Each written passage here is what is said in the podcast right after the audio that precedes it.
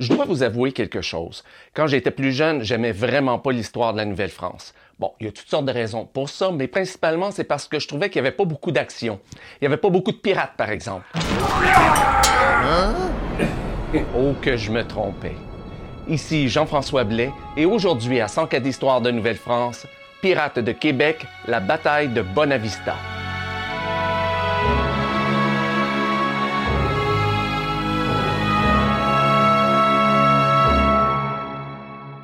Si je vous dis pirate, il y a des bonnes chances que vous pensiez à des hommes sales sur un bateau et gens qui obéissaient à aucune loi et qui étaient toujours à la recherche d'un trésor. C'est normal, c'est comme ça qu'on les voit dans les films. Mais la réalité est un petit peu plus complexe. D'abord, comment les appeler? Est-ce que c'était des corsaires, des forbans, des flébustiers, des boucaniers, des pirates? C'est pas toujours évident de faire la différence. Chose certaine, c'est qu'une quantité non négligeable des activités de la piraterie autour de 1700 était encouragée par les gouvernements, une sorte de partenariat public-privé, quoi. Et c'est exactement ce qui est arrivé à la fin du 17e siècle en France. Le roi Louis XIV s'est bien rendu compte à un certain moment que sa flotte n'était pas de taille contre celle de la Hollande ou de l'Angleterre. Il devait trouver une solution. Et il s'est tourné vers le secteur privé. L'idée de permettre à des civils d'attaquer des vaisseaux ennemis était pas nouvelle, mais à la fin du 17e siècle, la France l'a intégrée officiellement dans sa stratégie militaire.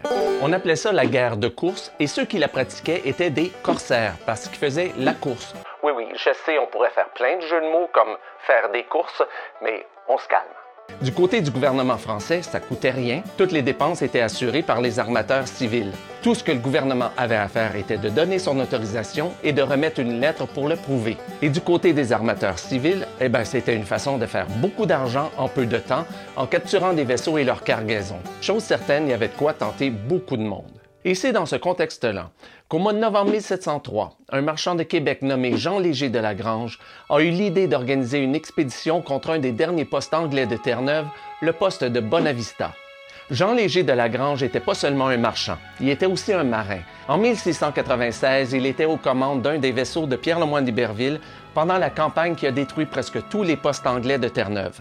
Mais ça, c'est une autre histoire. La première étape a été de se rendre auprès de l'intendant et du gouverneur pour obtenir leur autorisation, ce qui semble pas avoir été très difficile. D'autant plus que selon Vaudreuil, l'idée de faire une course avait l'avantage d'occuper la jeunesse.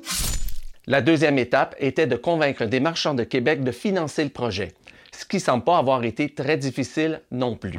Et finalement, après environ dix mois de préparation, deux vaisseaux corsaires ont quitté le port de Québec en direction de Bonavista. Et là, je ne sais pas si c'est de la bravoure ou simplement de la folie de la part des corsaires, ou encore parce qu'il était trop tard pour reculer, mais sur papier, leur chance de réussite était plutôt mince. Ils voulaient attaquer un poste défendu par quatre navires et plus de 700 personnes, alors qu'eux avaient simplement deux navires et à peine une centaine de personnes. Ils ont donc misé sur l'effet de surprise. Ils ont jeté l'ancre à une certaine distance de Bonavista pour pas être vus et ils ont attendu la nuit.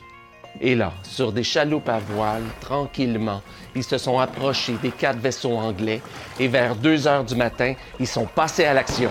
Et l'effet de surprise était total. Aussi étonnant que ça puisse paraître, ils ont rapidement pu prendre trois des quatre vaisseaux anglais et tous les habitants de Bonavista se sont enfuis.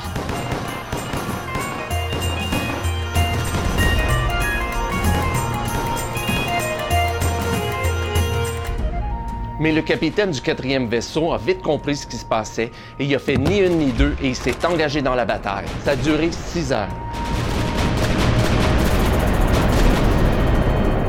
Mais vers 8 heures du matin, les corsaires ont bien compris qu'ils n'arriveraient pas à prendre le vaisseau anglais. Ils ont donc mis le feu à un des navires qu'ils avaient capturé et ils l'ont envoyé dans sa direction, mais ils l'ont raté. Alors les corsaires ont recommencé, ils ont mis le feu à un deuxième vaisseau, l'ont envoyé vers le quatrième vaisseau et ils ont profité de ce moment-là pour s'enfuir avec le vaisseau le plus important, c'est-à-dire celui dont la cale était remplie de morues. Et selon les sources anglaises, c'est à ce moment-là que les habitants de Bonavista, qui s'étaient réfugiés dans la forêt pendant la bataille, ont enfin retrouvé leurs esprits.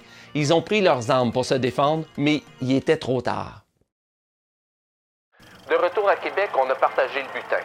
Chaque homme a reçu 40 livres, soit un peu plus de la moitié du salaire annuel d'un défricheur. C'était un succès. Du moins selon les sources françaises. Parce que les sources anglaises parlent aussi de succès, pour les Anglais. Bien entendu, ils avaient perdu une cargaison de morues. Mais grâce au courage et à la détermination de Michael Gills, le capitaine du quatrième vaisseau, Bonavista était demeurée anglaise. C'était la bataille de Bonavista. Ici Jean-François Blais et à très bientôt pour une nouvelle histoire de Nouvelle-France.